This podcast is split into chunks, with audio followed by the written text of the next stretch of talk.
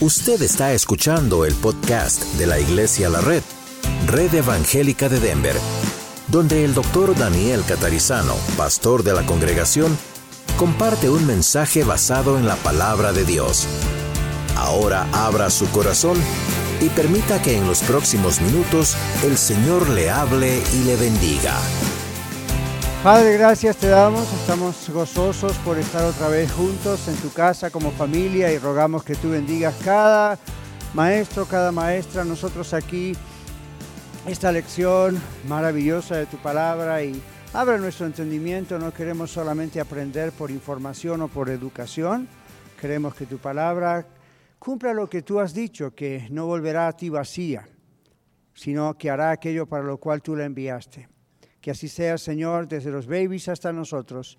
Y también, Señor, también pedimos que bendigas el servicio aquí en Aurora, más tarde en Arvada y luego en el norte. Gracias, Señor, por todo y bendice a cada persona.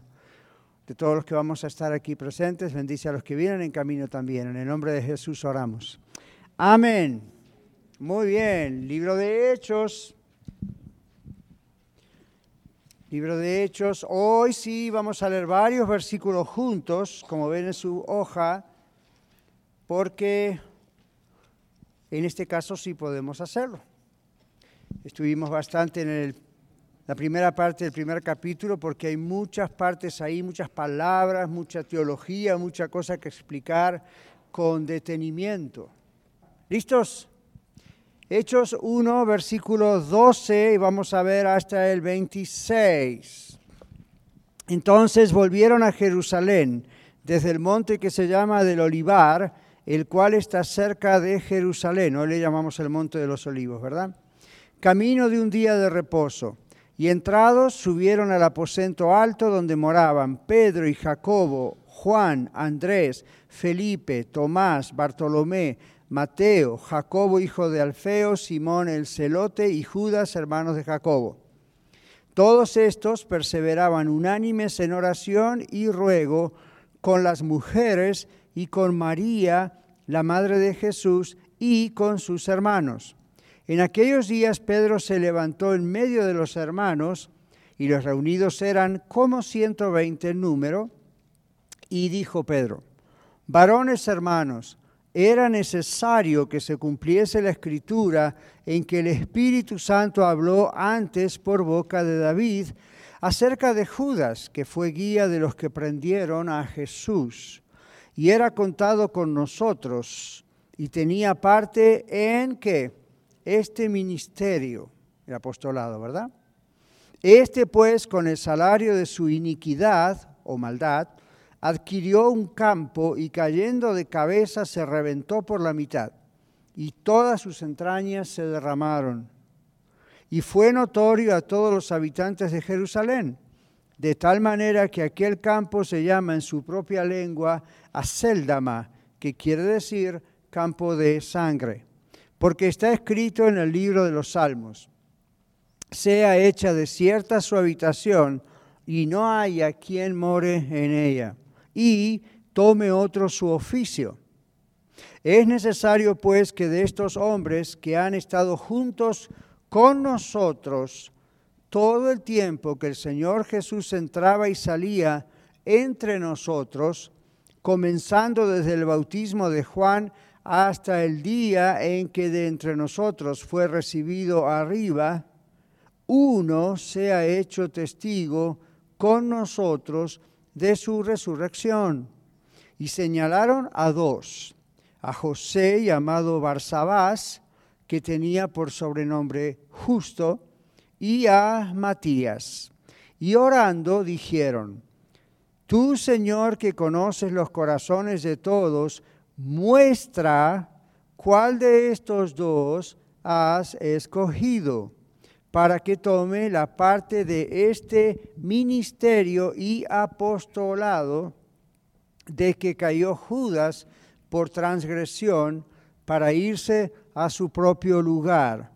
Y les echaron suertes y la suerte cayó sobre Matías y fue contado con los once apóstoles. Me imagino todas las preguntas que tienen, ¿no? Entonces vamos a ver si mirando la lección ya de entrada respondemos, porque hay cosas curiosas que han pasado aquí. Entonces vamos a la lección aquí, a la página. Primero dice Lucas, estaban a un día de reposo, un viaje de un día de reposo. Lucas solo dice aquí que desde el Monte de los Olivos hay un viaje de un día de reposo hasta Jerusalén. En el término en griego dice tener un viaje de sábado.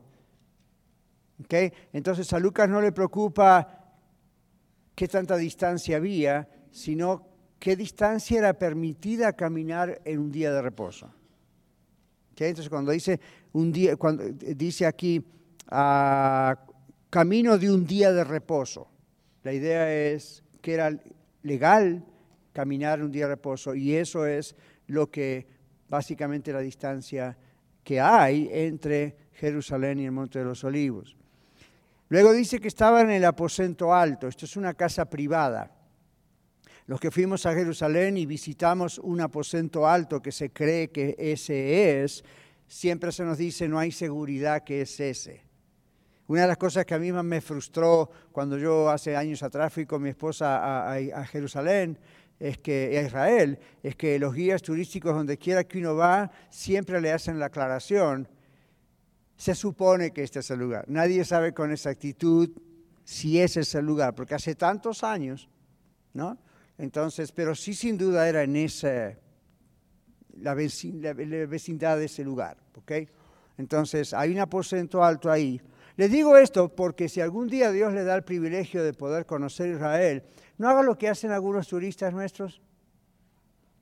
Los, llevan a, este es el posiblemente el aposento alto donde los apóstoles estaban reunidos y aquí cayó el Espíritu Santo en Pentecostés y usted ve la gente empieza a tocar las paredes.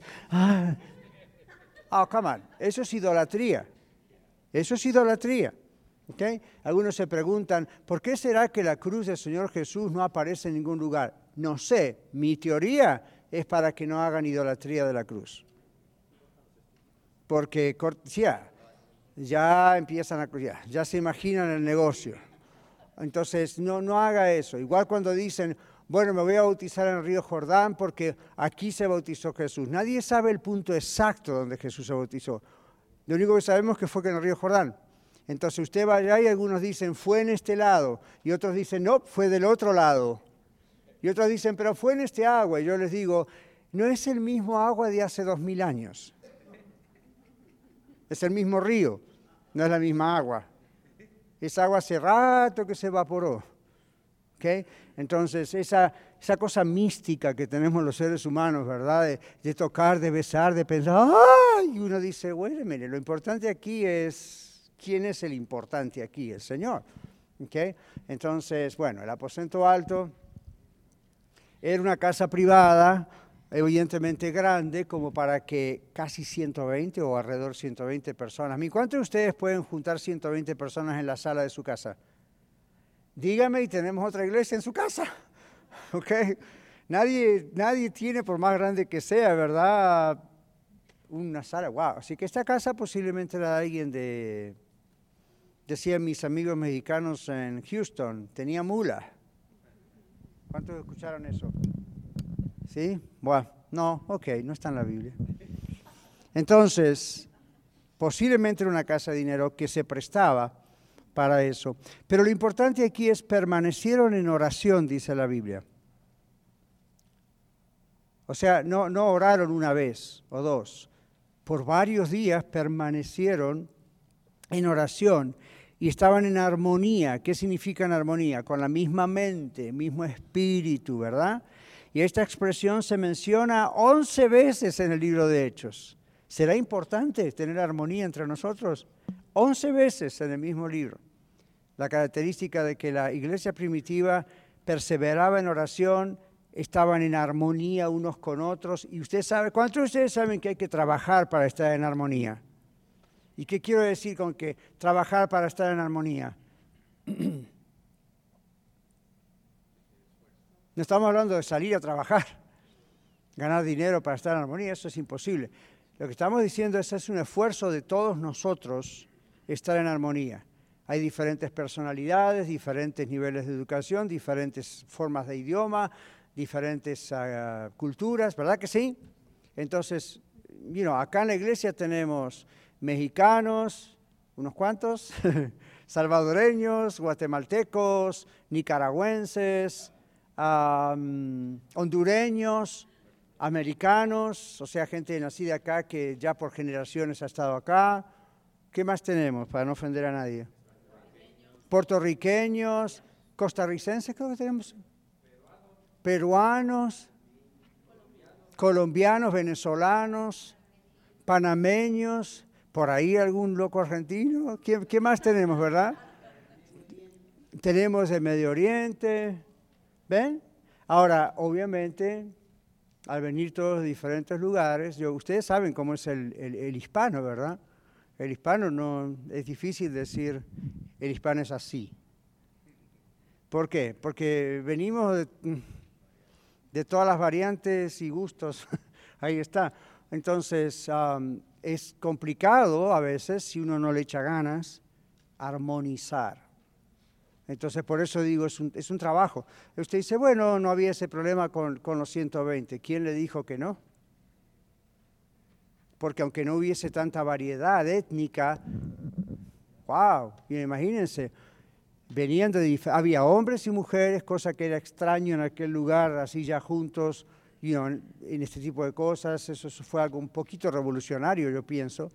Y luego había pues diferentes profesiones, había diferentes niveles de educación, había, había de todo en un sentido. No era tan homogéneo como se piensa. Entonces, armonizar eh, con, con, gente de otros grupos étnicos o armonizar aún con el mismo grupo étnico no es siempre fácil, ¿verdad?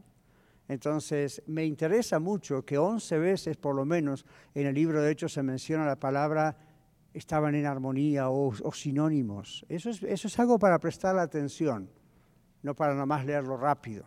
¿okay? Bueno, estos 120 estaban ahí perseverando juntos en oración. Fíjese que ninguno decía, por el relato bíblico, nadie aparece diciendo, hagamos esto, y el otro decía, no, hagamos lo otro. No, no dice nada de eso. La única interrupción al asunto es Pedro. Por lo menos lo que está registrado en la Biblia nos tenemos que agarrar solamente lo que está registrado, ¿verdad? Entonces ah, permanecieron en oración, en armonía, en una misma mente, en un mismo espíritu. Y luego dice perseveraban, y esto en el idioma griego significa que se apegaron a la oración. Se apegaron. Todos comprendemos ese término, ¿verdad? Se apegaron insistían. ¿Qué se les ocurre un sinónimo de apegarse a algo? Aferrarse, ¿quién más? Porque fíjese que en realidad la traducción que tenemos en español, en Reina Valera, de que perseveraban en la oración, en griego tiene más la idea de que se apegaron a la oración. ¿Hay alguna diferencia? Más o menos comprendemos la idea. Es, perseverar es insistencia. ¿ven? Perseverar. Aquí no dice cómo oraron, solamente dice que oraron y perseveraron en hacerlo. estaban obedeciendo a lo que el Señor Jesús les dijo. Permanezcan en Jerusalén hasta que venga la promesa del Padre, el Espíritu Santo. Y eso fue exactamente lo que hicieron pero no hicieron aparentemente estudio bíblico, reuniones de alabanza y adoración, no salieron a testificar en las calles. Durante ese periodo de 10 días solamente estuvieron haciendo qué? Orar y se apegaron a la oración. Eso de perseverar en algo así significa posiblemente no había un ingrediente de otras cosas que hicieron, sino que fue esto lo que hicieron. Hermanos, ¿ustedes se dan cuenta cuán difícil es hacer eso hoy en día? ¿Se dieron cuenta cuando en los servicios no solo aquí en, Aurora, Norte o pero se dieron cuenta en cualquier iglesia cristiana que usted haya ido que, es complicado para la gente hacer solamente una sola cosa. Imagínense si, si uno les dijese, ok, hoy domingo nos vamos a dedicar una hora y media, dos de la reunión a solamente orar. ¿Saben lo que puede pasar? En la mitad de la reunión varios desaparecen. Pero no porque son mala gente, no es porque no les no amen al Señor. Eh, vivimos en una época del mundo, ya no solo Estados Unidos, del mundo, donde estamos tan acostumbrados a cosas rápidamente, una tras de la otra, entretenimiento, ¿verdad? y, todo tiene que ser, vamos, come on, next, next, next. Que si de pronto algo cambia y Dios dice, solo hagan esto, nos, nos parece raro, nos incomoda. Los momentos de silencio, de pronto nos incomoda porque estamos acostumbrados en casa, en el trabajo, en el tráfico, ¿verdad? Estamos acostumbrados a, ok, what's next? Yo, noté eso en mi vida más que nada cuando con mi esposa nos casamos, graduamos del seminario, nos casamos, fuimos a, las misiones, fuimos a abrir una nueva iglesia en un pueblito. Nosotros veníamos de una ciudad de, en ese tiempo, como 14 millones de habitantes, 15 millones de habitantes, una metrópolis así muy grande, y de pronto el Señor nos mandó a este pueblito de 20, 25 mil personas, donde a la una de la tarde, como hacía calor, todo el mundo se iba a dormir la siesta. Y los negocios cerraban, todo cerraba, y como hasta las 4 de la tarde no había nadie, hasta los caballos dormían. Y nosotros veníamos de una ciudad donde todo es go, go, go, go, así como Denver, ¿verdad? Horarios y agendas y qué, es lo siguiente, y vamos, y de, las 4 a las 5 y de las 5 a las 6 y luego lo veo a las... Y de repente estábamos ahí y todos los días esas cuatro horas decíamos, ¿qué podemos hacer? A ver, ¿qué hacemos? Dentro de casa, lo que queríamos. Fuera de casa, no se podía testificar a nadie. Estaban todos durmiendo, vaya a despertarlos. Hora sagrada, ¿verdad? El calor era, era muy fuerte en verano.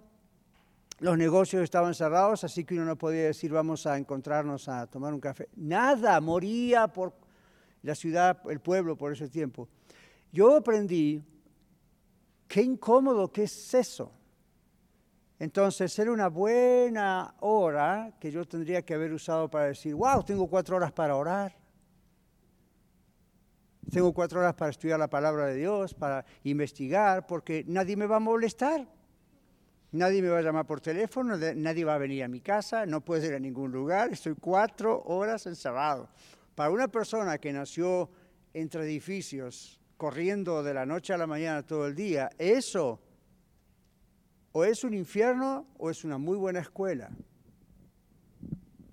Y fue una muy buena escuela para decir, ponga un poco los frenos y aprenda las cosas que Dios puede hacer cuando usted está quieto. Aquíétese. ¿Ven? Entonces, aquí en los Estados Unidos o en México o en cualquier país, eso no ocurre nunca, a menos que otra vez usted vuelva, vaya a vivir en un ranchito o algún lugar donde no hay actividad, como nos pasó a nosotros, ¿verdad? No hay actividad. O, o si de pronto ocurre cuando hay una tragedia. O como nos ocurre aquí cuando hay un blizzard. ¿Cuántos de ustedes han pasado? Nosotros hace años que estamos en Colorado, tanto aquí como en Colorado Springs, dos o tres veces en tantos años nos pasó que por dos o tres días no pudimos salir de casa. ¿Y qué hubiésemos hecho sin el Internet? Oh, my God. ¿Ven? Ahora imagínense si, la luz se hubiese ido, si las antenas que proyecta Internet no hubiesen estado y lo único que hubiésemos podido hacer es mirarnos unos a los otros y decir, vamos a platicar, ¿qué tal?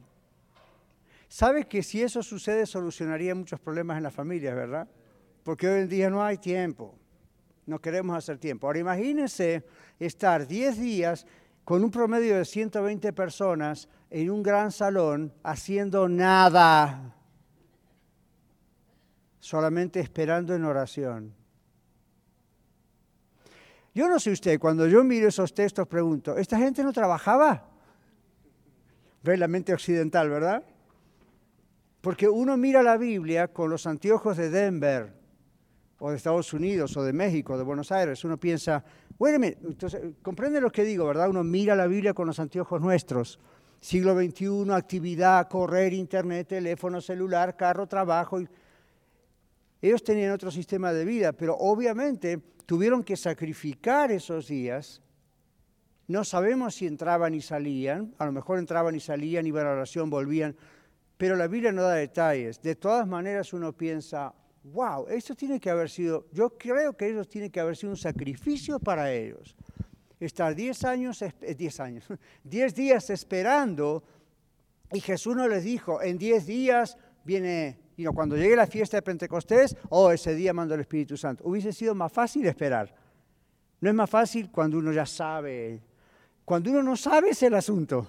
Ahora, ¿cuál es el mensaje detrás de eso para nosotros hoy, aparte de lo que es histórico y verídico ahí?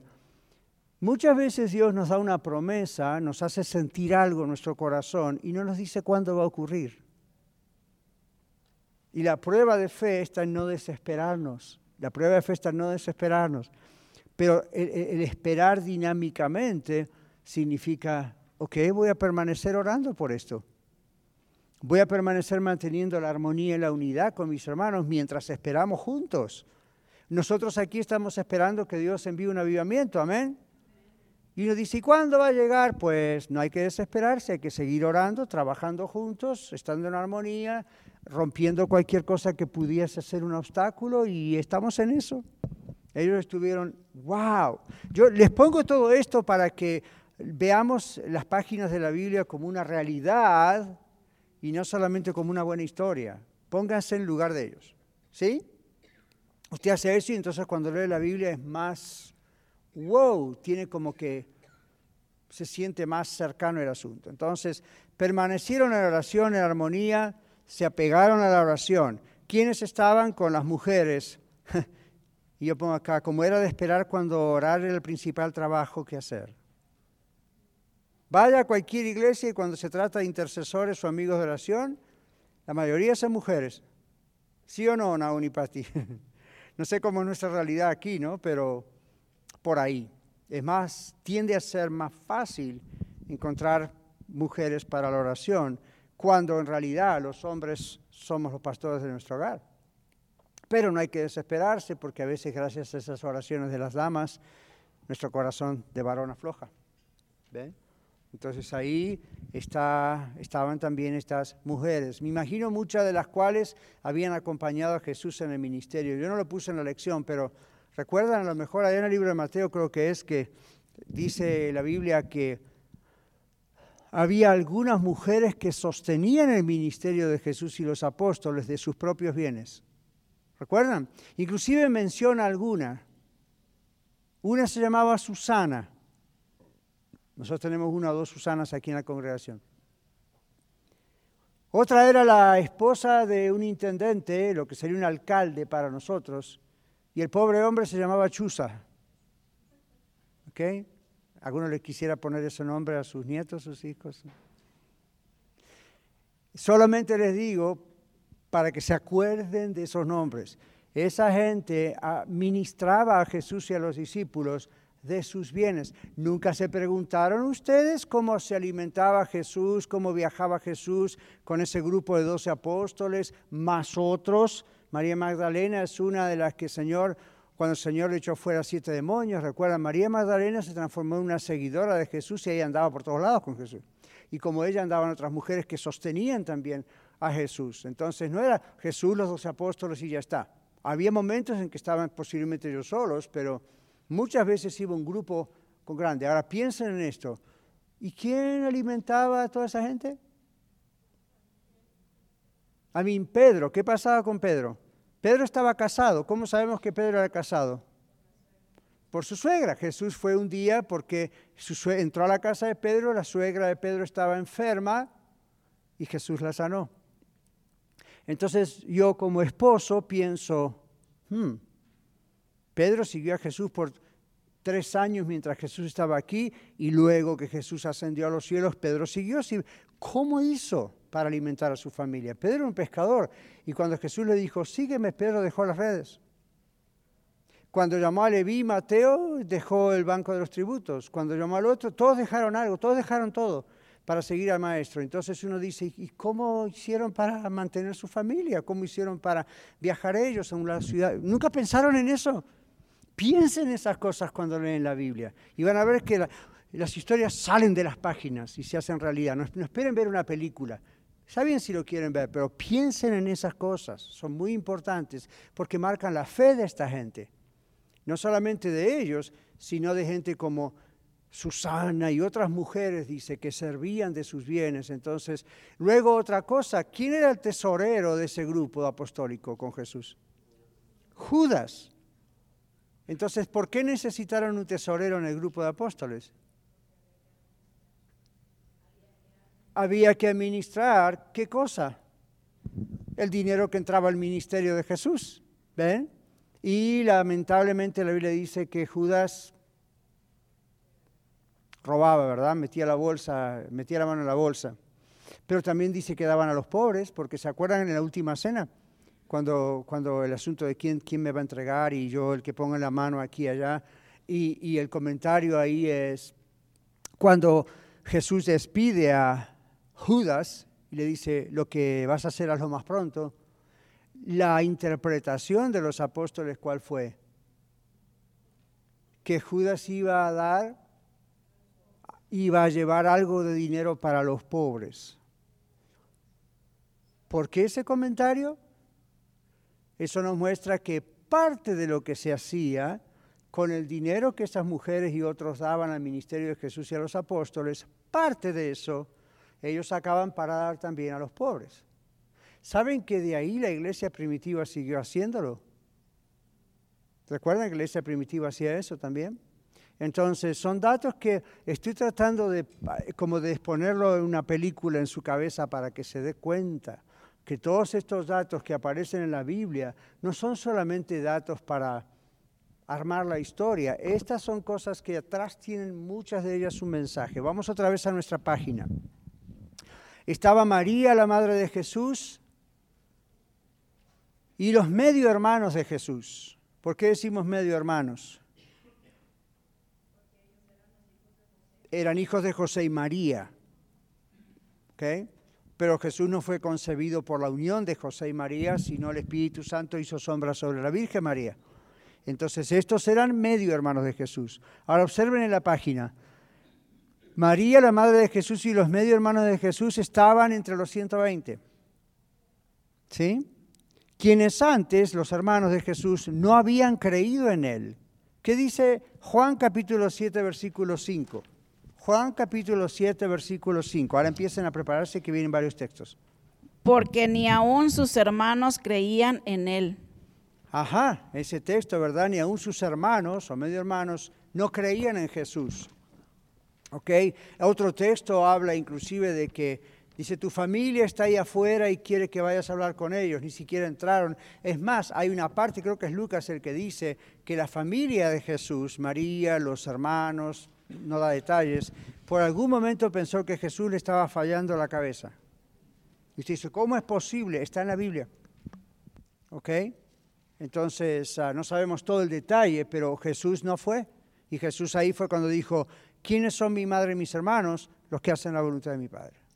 Ahora, cuando llegamos a los 120, María, los hermanos de Jesús, o medio hermanos y hermanas, ahora sí creían en Él. Habrán visto la crucifixión, habrán visto a Jesús resucitado. Vamos a continuar a ver qué pasa. Jesús se apareció a Santiago, este era uno de sus medio hermanos. ¿Qué dice 1 Corintios 15, 7? Ahí está. Después apareció a Jacobo, después a todos los apóstoles. Gracias Jesús. Jacobo es Santiago que ese es el mismo nombre. James en inglés. Continuaron orando por el poder de lo alto en los 120, en el aposento alto. Continuaron orando por el poder de lo alto. O sea, no sabían cómo iba a venir, cuándo iba a venir, cuáles iban a ser las manifestaciones sobrenaturales del Espíritu Santo. No sabían nada de eso. Simplemente sabían, Jesús lo prometió y tenemos que seguir orando para que ocurra hasta que ocurra. Luego dice aquí, el número 120, el hecho de que había 120, no tiene un significado especial. Ok, no vamos a tratar de hacer, oh, no, 120 es el número de la eh, membresía de una iglesia ideal, tienen que ser 120, no. O cosas así que la gente a veces imagina con estos números, ok. No tiene en este caso un significado especial que sepamos. La multitud para el aposento alto es lo que está diciendo, ¿verdad? Ah, me salté aquí. Ah, continuaron orando por el pueblo del alto. Los discípulos, o en griego la multitud de personas, estaban juntos en el mismo lugar, alrededor de 120, una multitud para el aposento alto. Por eso les dije al principio de la lección, ¿se imaginan 120 personas en la sala de su casa? ¿Tiene una sala tan grande? Entonces, aunque este aposento alto evidentemente era una sala muy grande, en el griego, en el original, la idea es que era una multitud para ese recinto. ¿Ok? aunque dice como 120. Y por eso les digo, el número 120 no tiene necesariamente un significado especial. Seguimos, las mujeres están incluidas. Luego, fue necesario. Pedro aquí reconoce que Jesús es el Mesías y encuentra las escrituras que se refieren a la traición de Judas y cita dos pasajes. Salmo 69, 25, acá adelante Miguel ya lo tiene, y Salmo 109, 8. Pedro conocía las escrituras, ¿ok? Obviamente. Entonces, eh, en, su mente eh, el Espíritu Santo le, está diciendo, hey, momento, la Biblia dice que esto iba a pasar y que Judas iba a traicionar a Jesús, aunque no aparece la palabra Judas en el Antiguo Testamento, aparece uno lo iba a traicionar. Ok, ¿qué dice el Salmo 69, 25? Sea su palacio asolado, en sus tiendas no haya morador. ¿Qué dice Salmo 109, 8?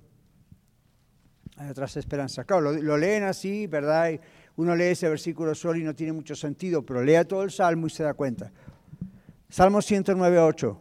Sean sus días pocos, tome otro su oficio.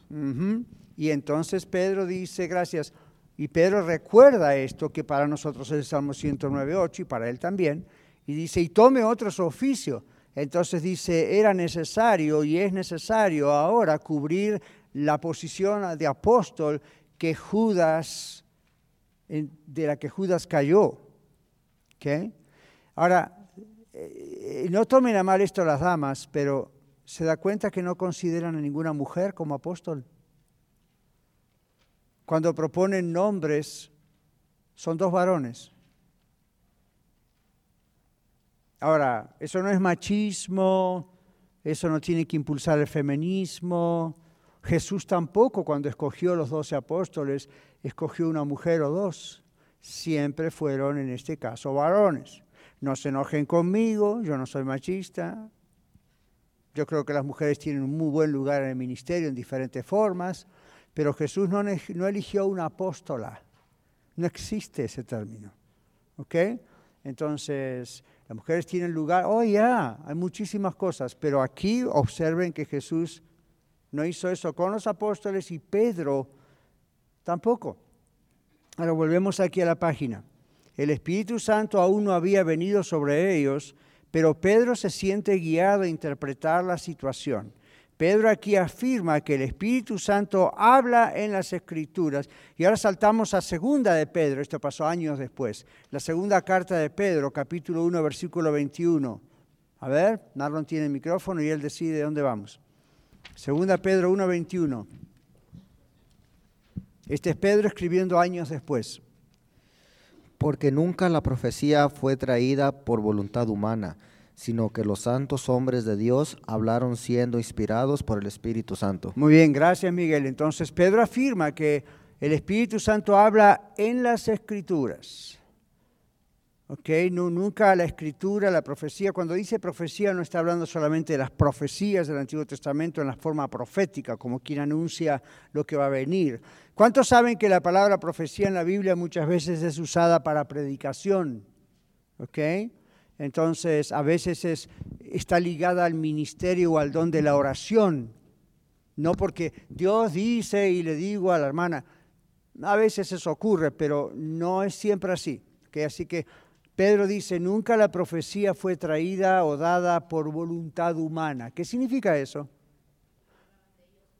Claro, no hablaban de ellos y ninguno de ellos se paró y dijo, yo digo esto, Dios me dijo esto. Pedro recurre a salmos que ya están escritos cuando se dio cuenta, inspirado por el Espíritu Santo, que había que elegir el sucesor de Judas. No fue la ocurrencia de Pedro. Fíjense que Pedro no dice, yo creo que nosotros tendríamos que reemplazar a Judas. ¿Qué les parece a ustedes, iglesia? No dice eso. El Señor le pone en su corazón, un momento, lo que acaba de pasar con Judas estaba profetizado. Y la Biblia dice, tome otro su oficio ah, este es el momento. ¿Ven? ¿Lo ven? ¿Sí? ¿No? Tal vez. Déjeme pensarlo. Es una clase, puede hablar. Sí lo ven, ¿verdad? Good. Entonces, eso es lo que ocurre. Eso es lo que ocurre. El Espíritu Santo aún no había venido sobre ellos, todavía no era Pentecostés, Pero Pedro se siente guiado a interpretar la situación. ¿Se acuerdan que el Señor Jesús, antes de volver a los cielos, sopló sobre ellos y dijo, reciban al Espíritu Santo? ¿Alguno recuerda ese, ese, ese episodio? ¿Sí? No, ok. Antes de venir Pentecostés, antes de Jesús regresar a los cielos, ya estando Él resucitado, glorificado, en esos días que estuvo, ¿verdad? Como 40 días antes de volver a los cielos, una de las cosas que leemos en la Biblia, en uno de los evangelios, es que Jesús estaba con los discípulos, sopló sobre ellos y les dijo, reciban el Espíritu Santo. Y uno dice, pero ¿cómo? ¿Y entonces Pentecostés? Ahora observen esto, esto que Pedro hace de reconocer lo que los salmos decían sobre que había que tomar el lugar de Judas, no es ocurrencia de Pedro, es el Espíritu Santo, es Dios trabajando en, el Espíritu, en el corazón, en la mente de Pedro. Aun cuando todavía no había venido Pentecostés. Pastor, ¿por qué insiste en eso? Que nunca le vayan a decir que usted no es cristiana o cristiano porque no ha manifestado una manifestación especial como hablar en lenguas o como profetizar o como predicar o como uh, you know, orar por un enfermo y se sana. Porque hay muchísimos ejemplos de personas que no han tenido ese tipo de experiencia, pero han tenido otros tipos de experiencia o ninguna experiencia muy visible y tienen el Espíritu Santo porque si no tienen Espíritu Santo, no pueden ser de Cristo.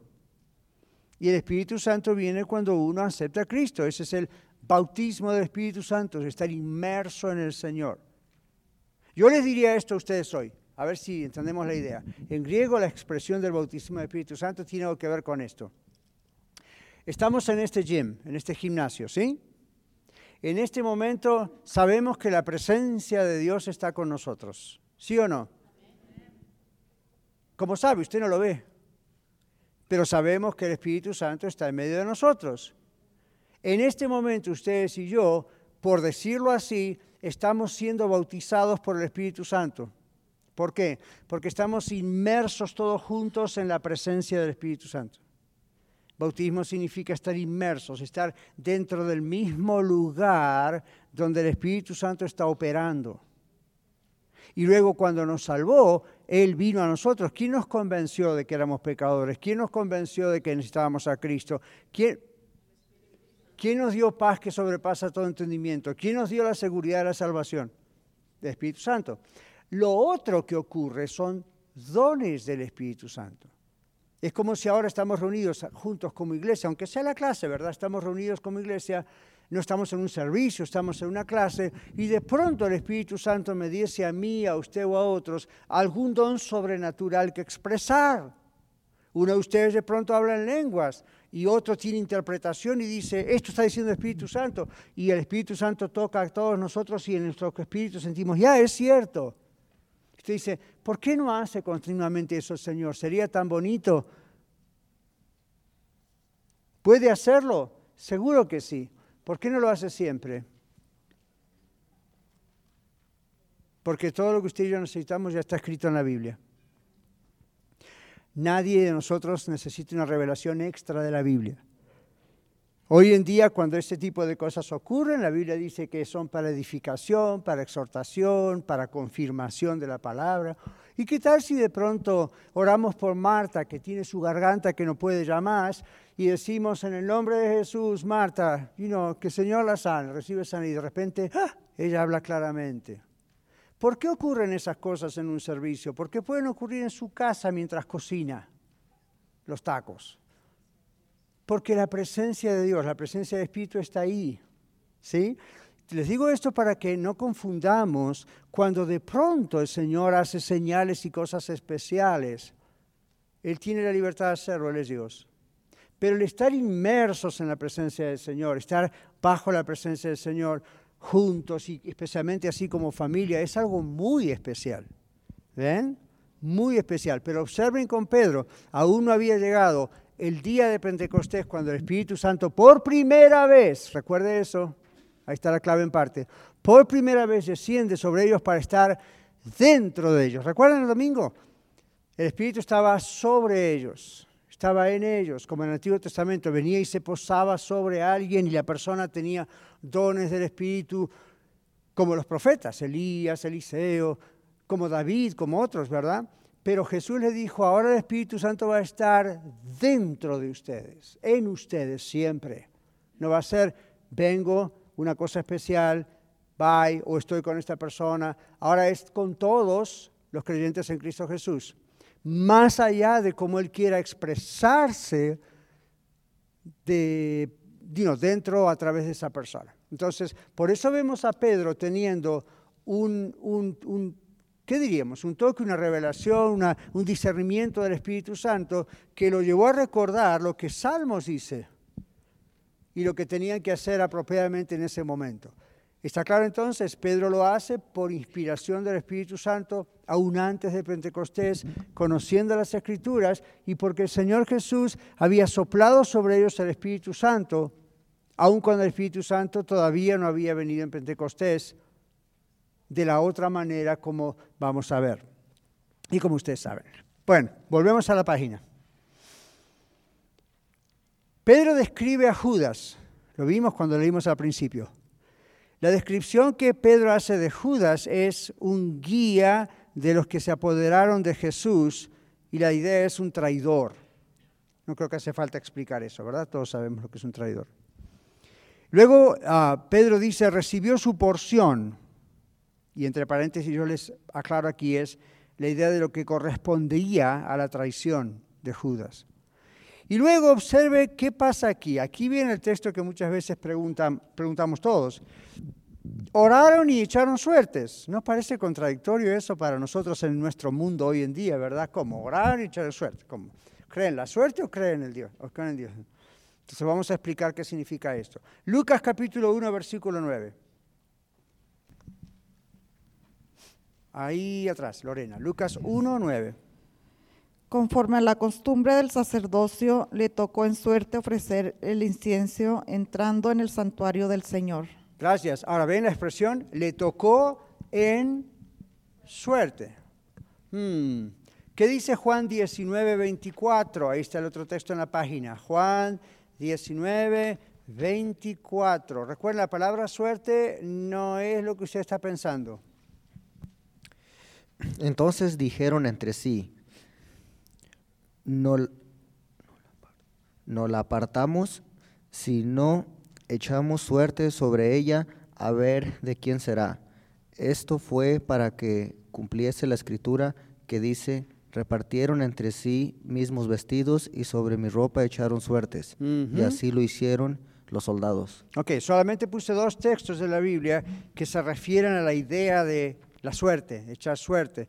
Y usted y yo, siglo XXI, y you en nuestra cultura y en americana, cuando pensamos en la suerte, ¿qué pensamos? Oh, good luck, o bad luck, buena suerte, mala suerte.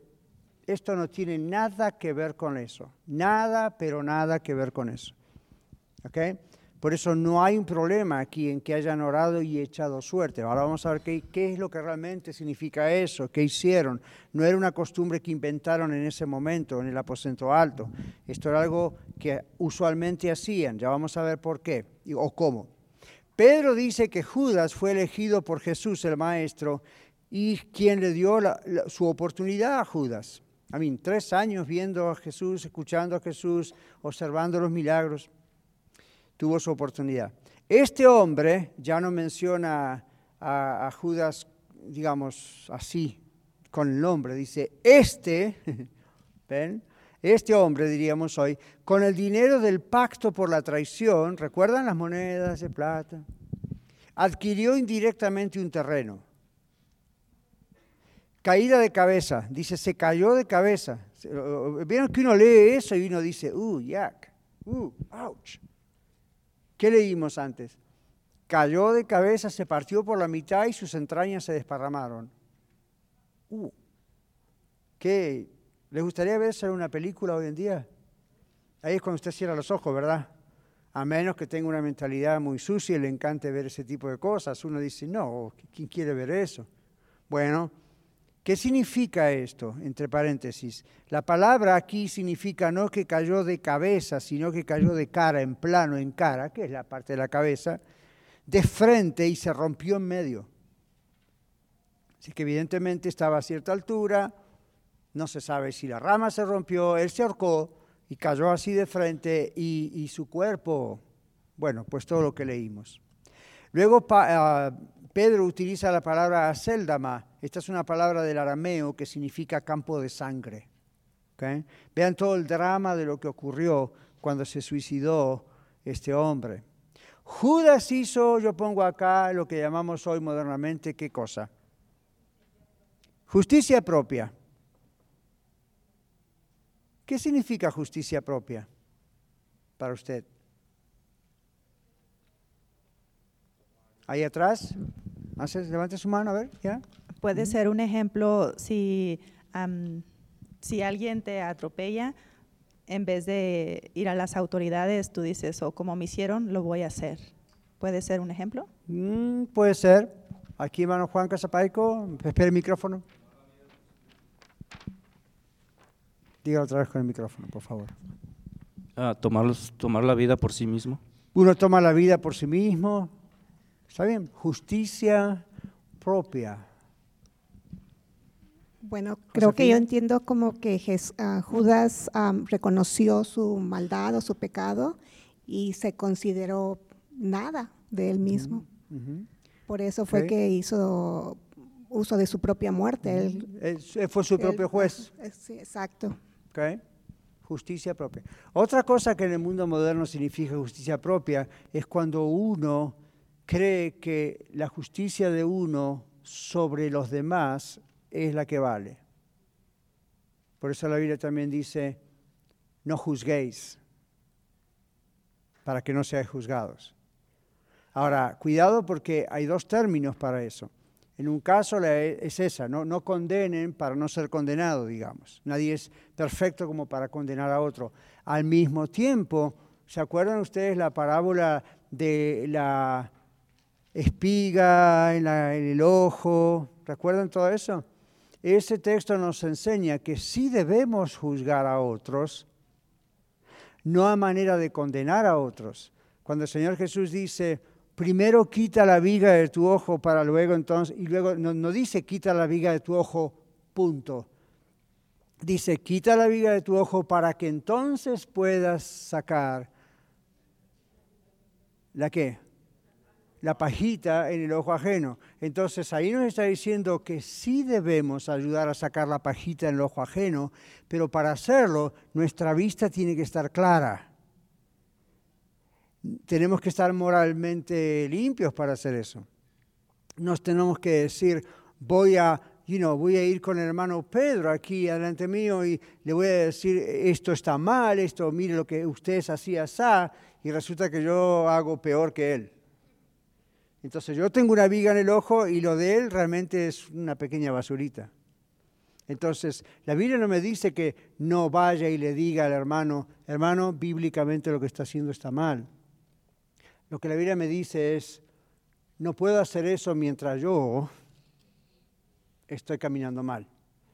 Ese es el otro término de la palabra juzgar, juzgar en el sentido de analizar, señalar esto está bien, esto está mal. Este otro término, juzgar como justicia propia, no es ese término.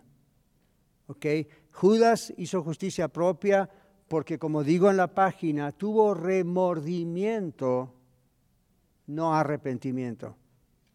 ¿Okay? Entonces observemos esto, porque ya el tiempo se acerca para terminar. Está subrayado. ¿Lo ven en su paginita? Yeah, good. Jesús, eh, perdón, Judas hizo justicia propia. Judas hizo justicia propia. Tuvo remordimiento, pero no arrepentimiento. Yo les pongo en el paréntesis, a diferencia de Pedro, luego de su negación de Jesús. ¿Qué hizo Pedro después que negó a Jesús tres veces? Lloró amargamente. ¿Y qué más pasó? Realmente se arrepintió, lloró amargamente. Ahora, no sabemos si Judas también lloró amargamente. La Biblia no dice que lloró. ¿Pudo haber pasado? Mm, pudo haber pasado. Pero observen la actitud. Observen la actitud en comparación. Judas cometió lo que yo llamo suicidio de liderazgo en vez de buscar redención. Judas era un líder. Pedro era un líder. Observen aquí, la culpabilidad o el remordimiento sin arrepentimiento no sirve, eh, porque muestra la arrogancia de la persona y lleva a separarse de los demás. ¿Qué es lo que hace mucha gente, aún en las iglesias o en la familia, cuando dicen cometí un pecado o le fallé a fulano? Vamos a poner un escenario, ¿ok? Vamos a poner un escenario cualquiera pero creo que nos va a ayudar a entender. De pronto, usted o yo nos fallamos mutuamente. ¿Qué quiere decir eso? I don't know, en un momento de, no ser lleno del Espíritu Santo, en un momento de, de, pecado, de debilidad, a lo mejor yo voy a Miguel y quiero hacer un negocio con Miguel y de pronto Miguel me dice, hermano, mm, lo que usted está proponiendo que hagamos en este negocio no es de Dios, porque me está proponiendo hacer algo que es mentira. Cualquier cosa, imagínense, es mentira, ¿no? O es, es algo por abajo, es algo ilegal. Cuando Él me dice eso, yo que soy cristiano, ¿qué voy a sentir? Convicción del Espíritu Santo. Eh, Miguel tiene razón. Me puede llegar a dar tanta vergüenza lo que hice que ya no aparezco más en la iglesia porque no sé cómo mirarlo a la cara. Eso fue lo que hizo Judas. Por eso yo digo, ese es suicidio espiritual. Nunca más, aparte que se mató, no pudo, no pudo seguir siendo líder. Muchos de ustedes y yo vamos a veces a cometer ese tipo de errores u otros y podemos llegar a tomar la actitud de Judas. No nos vamos a matar, no nos vamos a suicidar literalmente, pero vamos a desaparecer. Puf. Con lo cual rompemos la posibilidad de ser líderes algún día. Rompemos la posibilidad de crecer en el Señor. ¿Me siguen el tren de pensamiento? Esto es un problema que ocurre en todas las iglesias. Aquí ha ocurrido.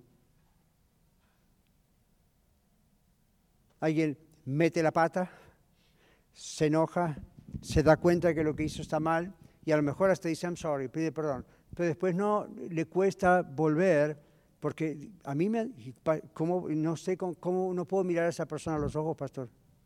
hay una forma de solucionar el problema. Miren los ojos, pídale perdón, siga adelante. ¿Qué hizo Pedro? Pedro negó no una, tres veces a Jesús. Jesús se lo había profetizado, ¿verdad? Pedro negó tres veces a Jesús. En la última, cuando negó a Jesús y cantó el gallo, Jesús lo vio, Pedro reaccionó, salió del lugar, lloró amargamente. Ahora, yo quiero que sepa que la palabra amargamente en griego no es como usted y yo, ay, ay, ay, ay, Dios mío. La palabra amargamente en griego es muy gráfica. Imagínese a una persona llorando, un hombre, pescador, posiblemente musculoso, grande, llorando amargamente en posición fetal sobre el suelo, como sintiendo dolores de parto y que se está por morir. Eso significa lo que pasó con Pedro. No es como en las películas, en las películas que usted ha visto que está ahí llorando. es mucho más grave que eso porque Pedro se dio cuenta de lo que estaba haciendo y en su mente posiblemente pensó, estoy terminado. Pero miren lo que pasó, la otra cosa linda. En el momento en que negó a Jesús la tercera vez, ¿quién cantó? ¿Cuándo cantan los gallos? En la mañana. En medio del remordimiento y la depresión y todo lo que estaba pasando Pedro, la mañana empezaba, lo cual anunciaba, las cosas van a cambiar, Pedro. Entonces, Pedro, en vez de escaparse, en vez de decir, no quiero saber más nada, no me va a perdonar el Señor, lo que hizo fue volver al trabajo de él, pescador. Y Jesús lo encontró. Cuando Jesús lo encontró, Jesús le pregunta más tarde, Pedro, ¿me amas más que esto? Tres veces, tres veces Pedro negó a Jesús. Tres veces Jesús le pregunta, ¿me amas? ¿Y qué le dice el Señor? Aun cuando Pedro dijo, tú sabes que te quiero mucho, sería la traducción de griego. Porque Pedro sabía lo que había hecho. Pedro habrá pensado, ¿con qué ojo lo voy a mirar a Jesús y le voy a decir, tú sabes que te amo, Señor, daría mi vida por ti? La última vez que dije eso me fue mal. Jesús me dijo, ¿de veras darías tu vida por mí? Antes de cantar el gallo me vas a negar. Entonces Pedro habrá dicho, otra vez no voy a decir eso, porque se prueba que no tengo ese nivel de amor. Entonces Pedro fue sincero. En griego se ve más claro, tú sabes que te quiero muchísimo. Así todo, ¿qué le dice el Señor Jesús las tres veces? Apacienta mis ovejas, apacienta mis corazones. Miren si Pedro hubiese tomado la actitud de Judas. Hoy no estaríamos hablando de Pedro. Pedro no hubiera sido uno de los principales padres de la iglesia. ¿Ven? ¿Ven los dos? Quiero que comparemos eso. Judas hizo justicia propia. Pedro se arrepintió y dejó eso al Señor y fue restaurado.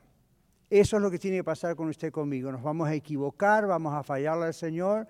Recuerde a Pedro, arrepiéntase, no solo un remordimiento, arrepiéntase de verdad y permita que el Señor sane su corazón. Si no, es un suicidio espiritual. Hay gente en el mundo que a veces ha estado en iglesias y viene a la red y nos dice, hace años que no veo una iglesia, pero era miembro de otra iglesia. Y yo les digo, ¿y por qué se fue de esa iglesia? Porque pensé que jamás me iban a perdonar. Porque me habían dicho que si llegaba a ser algo así, que no pisara este templo. Entonces, ¿qué hizo? Espiritualmente se suicidó. Ya no, no, no hay forma de recuperar esto. ¡Wow! Nosotros tenemos que ser una iglesia que diga, hey, usted hizo algo que estuvo mal, nosotros hemos hecho algo que estuvo mal, pero Dios es misericordioso y clemente, si se arrepiente de corazón, Dios le da la oportunidad, mira lo que pasó con Pedro y mira lo que pasó con Judas. ¿De cuál de los dos bandos quiere ir? Yo me voy con Pedro. De él aprendí. Miguel. Sorry, este- eso sonó más a mensaje que a lección, pero salió. Yo quería preguntarle, bueno, esto de Judas parece que ya quedó claro, pero una persona que se suicida, entonces eso es una idea. Ah, yo sabía que venía. Bueno, ya sabe qué es lo que le voy a preguntar. Ya, no podemos hablar mucho de eso, es muy complicado el tema. Solamente les digo esto. Casi siempre, ahora pasando un poco al, al profesional Daniel, casi siempre cuando una persona llega al acto de suicidio ya no está bien su mente. Casi siempre. En otros casos no era la intención hacerlo y se les fue la mano. ¿Comprenden eso? Hay gente que intenta, los jóvenes que han intentado cortarse, no suicidarse, cortarse y a veces se les fue demasiado el cuchillo y murieron. No era la primera intención. ¿ok? Ah, muchas personas llegan a un momento en que no está bien su cabeza y lo hacen, ¿ven? O impulsivamente. Ah, dicen algunos psicólogos o psiquiatras más bien que es un momento de locura donde la mente no puede pensar correctamente. Ahora, otros casos son diferentes. Solamente les voy a decir esto y yo sé que puedo estar respondiendo eso y al mismo tiempo abrir una lata de preguntas. No sean tan rápidos de decir, toda la persona que se suicida, se suicida se va al infierno. Yo he escuchado eso mucho. Tenga cuidado, usted no sabe. Pero es que en la Biblia hay un texto que dice que vaya a la Biblia, mire el contexto, dónde está ese versículo y a quién se refiere. ¿De acuerdo? ¿Cuántos tienen 10 preguntas cada uno? Pero tenga cuidado. A veces los creyentes somos muy imprudentes al hablar. Y decimos, se suicidó, entonces seguro está en el infierno. ¿Usted cómo sabe eso? ¿Qué tal si en ese momento tuvo uno de estos problemas que mencioné? ¿O qué pasó? Nadie sabe qué pasó. ¿Ok? Ahora, pero es que el texto de la Biblia, otra vez, no use un versículo de la Biblia o dos fuera de contexto y esa sea su nueva doctrina. Sí que mucha gente que se suicida va al infierno, pero eso es porque no conocían a Cristo como su Salvador y Señor, no porque se suicidaron. Pero si se quitó la vida, la Biblia dice sí, pero otra vez vaya al texto y observe a quiénes se refiere el Señor. Ahora abro otra lata peor, los tatuajes. No vamos a hablar de eso. ¿Verdad que no me van a preguntar sobre eso hoy, verdad? No vamos a hablar de eso hoy, ¿no? Hablaremos otro día de eso, ¿verdad? Pero aquí les digo una cosa. Cuando la Biblia habla de los tatuajes, observe a quiénes se refiere. A personas que lo hacían para adoración a demonios. Ahora, pastor, entonces usted está diciendo que aprueba los tatuajes. No. Pero ese no es el texto para solamente basar mi por qué no lo apruebo. ¿De acuerdo? Hmm. Miguel, la culpa es suya. All right. Concluyamos. Son temas excelentes. La iglesia tiene que hablar de esto, ¿verdad que sí? No podemos escapar a estos temas.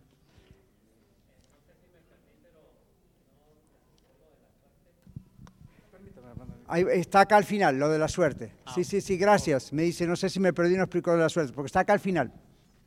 Porque es otro tema que hay que hablar, ¿verdad? Entonces aquí dice, yo sé, no olvídense los niños, miren, cada vez están más pegados a la puerta. Hi.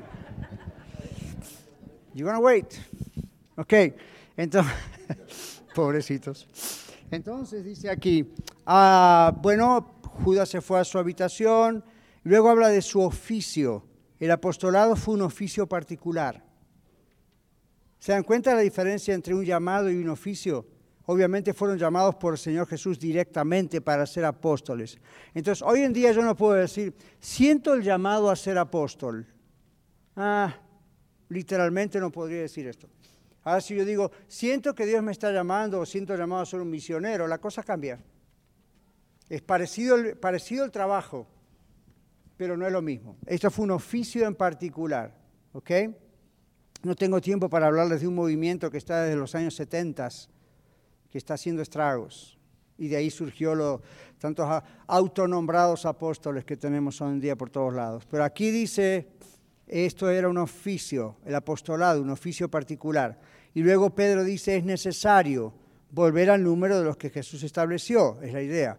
Entraba y salía, este era Judas. La frase completa es, Él vino a nosotros y se fue de nosotros. Comenzando, dice Pedro, ¿verdad? Cuando Jesús comenzó. Esto se refiere al comenzar el ministerio de Jesús en el bautismo de Juan. ¿Se acuerdan cuando Juan el Bautista bautizó a Jesús? Y duró hasta la ascensión, que vimos el domingo pasado, el capítulo que está ahí atrás, o el versículo de atrás. Y luego dice, uno tenía que ser testigo con nosotros de su resurrección. Ve, este es otro requisito para el apostolado. ¿Quién de los apóstoles modernos ha sido testigo de la resurrección de Jesús? Cara a cara lo vio físicamente resucitado. Ninguno. Esto hace dos mil años. Y aún entre los que lo vieron, muchísimos, no todos calificaron para ser apóstoles. Eso es algo que el Señor decidía. Ahora, seguimos. En griego dice dejar en claro significa cuando, ah, perdón, antes, antes, antes, antes, antes. Elegido debía ser un testigo personal que pudiera enseñar, observen que está subrayado, desde su propia experiencia del ministerio, resurrección y ascensión de Jesús. Tenía que, desde su propia experiencia personal con Cristo. Luego señalaron a dos, alguien nominó a dos hombres, José y Matías. Ahora acaba la pregunta. Oraron Observen que antes de echar suertes, oraron. ¿Vieron? No fue, ah, vamos a echar suertes. Oraron. Y en la oración dijeron, muéstranos a quién has elegido. ¿Me siguen? Oraron, hago el énfasis, oraron, antes de hacer nada, oraron. Y dijeron, Señor, muéstranos a quién has elegido. En griego la idea es dejar en claro elegir, seleccionar. déjanos en claro a quién has elegido. ¿Sí? Por ejemplo, yo cuando oro acá, Señor, muéstrame quiénes son los líderes, para qué cosa y los dones. Esta es la oración. Muéstrame a quién has escogido. ¿Qué hago? Yo no voy por quién me gusta la cara de quién, o si es pariente, o si es amigo, o cuántos años tiene en la iglesia la red. Yo estoy pensando, Señor, ¿quién? ¿Quiénes son? ¿Ok? Entonces, Aquí está eso, déjame en claro, es la idea, déjanos en claro. Entonces aquí dice, en esta oración asumieron que Dios había tomado una decisión. ¿Sí? Muéstranos a quién has elegido. Bueno, entonces por fin llegamos ahí a la tumba de la suerte. ¿A quién has elegido? Querían solo saber la voluntad de Dios. ¿Está claro todo eso? All. Dios es el conocedor de los corazones, dijo Pedro. Tú que conoces los corazones. Pedro no los conocía. Juan, los demás no los conocían. Usted y yo tampoco. Solo Dios conoce el corazón. Y solo Dios conoce a quién era escogido para qué cosas. Y luego habla Pedro del oficio de apostolado. Esta es la palabra para enviar y se refiere al oficio de apóstol en este caso. Y luego dice, Judas se fue a su propio lugar. Esto es una descripción del destino de Judas digno del infierno. Y luego dice, fue contado, ¿ok? Fue contado como uno de ellos. Ahora, cuando llegaron al final, usaron el método del Antiguo Testamento, acá está lo de echaron suertes, usaron el método del Antiguo Testamento para conocer la voluntad de Dios.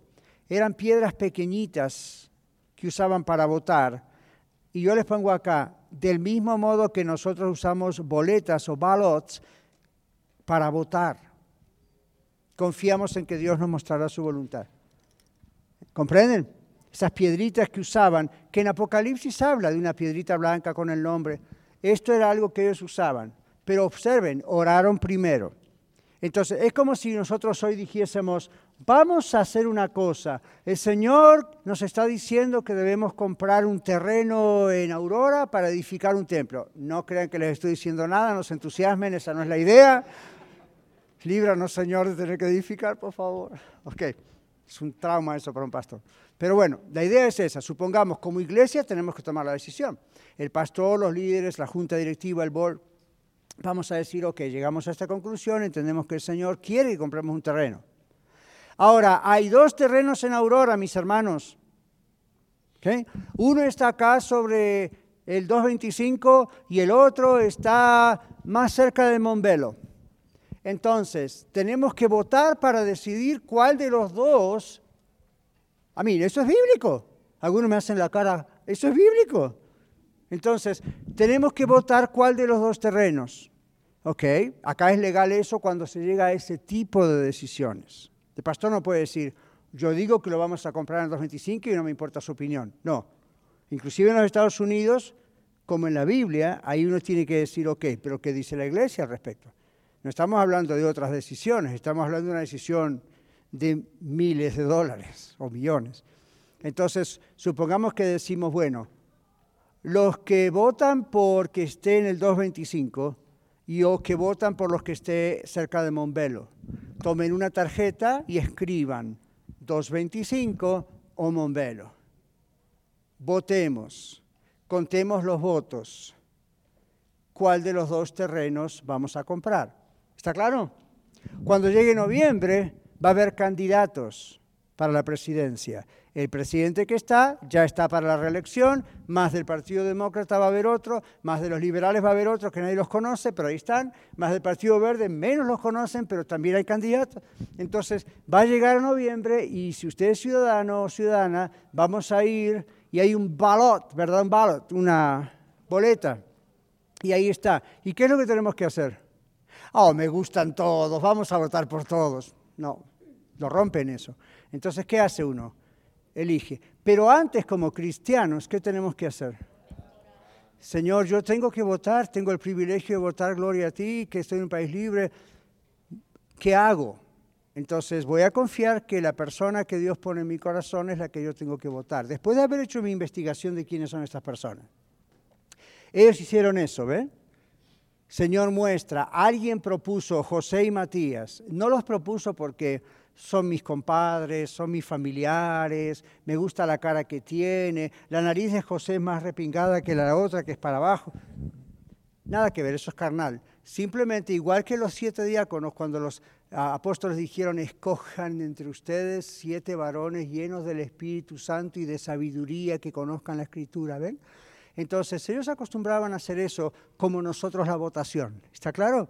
Entonces, la palabra suerte es la que nos vuelve locos a nosotros porque para nosotros suerte es creer en la suerte. No, ellos oraron y usaron el sistema de votación que se usaba en ese momento, como nosotros usamos boletas para votar. ¿Está claro? ¿Ya lo pueden explicar a otros? Muchas gracias por escuchar el mensaje de hoy. Si tiene alguna pregunta en cuanto a su relación personal con el Señor Jesucristo o está buscando unirse a la familia de la Iglesia La Red, por favor no duden en contactarse con nosotros.